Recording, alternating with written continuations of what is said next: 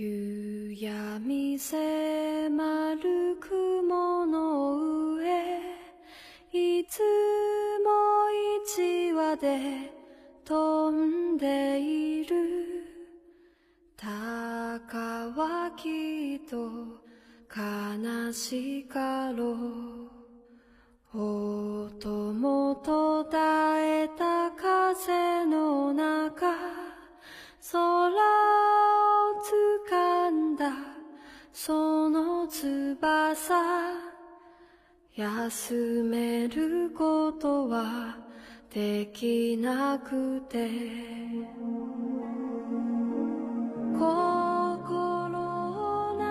是这些温暖穿越挑剔时光和无涯黑暗，从宇宙的边缘划着流星的光芒朝你奔赴而来。这些光芒是你生存的力量， 亦是存在的价值。愿这里的故事能够温暖你的心。遇见一寸光，一件事物，执着坚持，所慰藉的，不过是此物此事与自己内心的圆满厌足。如若或因为个人的坚持和勤劳，比翼一人，乃或只是对外界有一丝一毫的启发或宽慰，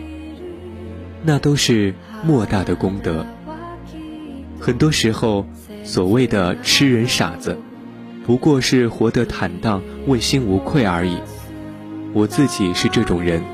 我欣赏的也是。曾在日喀则邂逅一位僧人，燃灯剪烛，艰苦修行。今年往岁，我从他的眉目间，恍惚看到了佛像的安宁庄严。或许穷其一生，我都读不懂他，但从他身边经过，情不自禁。便纵身投入他深邃、慈悲的眼神里，片刻，一种通透、光明、安详、宁静的液体，温和包容了我的眉发、手足、脏腑，直抵心底的深处。也在徽州的某个古村落，见到守护书斋的妇人。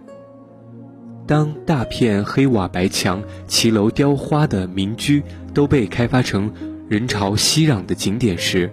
唯有他不为所动。他淡漠沉静，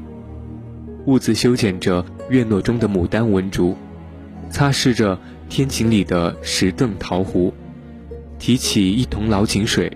在小炉上烧开，放一勺猴魁。遇到相知的路人，便默契打开书斋。沏一盏茶水，让这场相遇成为旅行中最绝美的风景。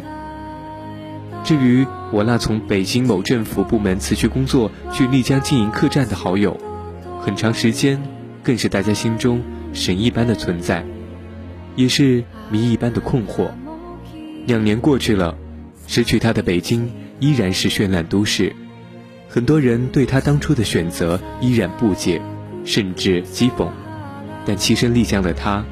朝起暮寐，种菜烹茶，从无再对我们这些混迹红尘俗物中的友人透露一字的愤懑和落寞，反而写作了厚厚一沓生活小品，记录了他来到丽江看到的一朵杜鹃开放，一抹云彩飘过古城，一只鸟从雪山前飞过，当然，更多的是歇息在他客栈中各路女人们。讲述的故事，唯有遇见最好的自己，才能经历最好的生活。每个人都有自己的选择，没有走到最后，谁都无法说对或错。人各不同，人生迥异。其实，生活是个极度个体化的存在，也只有负载着各自的喜怒哀乐的个体，才能真切感知生命历程的幸运与否。即便是最亲密的爱人朋友，在你心中，总有或大或小的一片原野。许一生一世，他们都是无法涉足。不过，依旧要感谢那些不懂对方却依然尊重、陪伴、包容的人。就像看一场不知所云的荒诞电影，他即使昏昏睡去，却依然坐在你的身边，给你一个肩膀、一双手的守护和温度。记得那些大雨中为你撑伞的人，睡觉时让你枕着胳膊的人，知晓你生活细节并迁就包容的人，做好一桌你爱吃的菜肴等你回家的人，吃下你剩下半块蛋糕的人，发了奖金给你买一支玫瑰的人，将你的照片放在钱包里的人。帮你挡住外来之物的人，黑暗中抱紧你的人，超市中给你拎包的人，爬山时背你的人，五音不全唱歌给你听的人，逗你笑的人，陪你彻夜聊天的人，每天都说一句晚安的人，说过晚安后却依然想让你在他梦里游荡的人，坐车看望你的人，陪你哭过的人，在医院里照顾你的人。总以你为重的人，把自己的名字刻在你墓碑上的人，等等等等，这些人组成你生命中点滴的温暖，这些温暖使你远离阴霾，是这些温暖使你成为善良的人，是这些温暖穿越了挑剔时光和无涯黑暗，从宇宙的最边缘划着流星的光芒，朝你奔赴而来，这些光芒。是你生存的力量，亦是存在的价值。没有太阳，月亮就熄灭了；没有星辰，黑夜就死了。失去你的那一刻，这个世界上那些能够发现些许变化的人，都是值得你铭记和感恩的。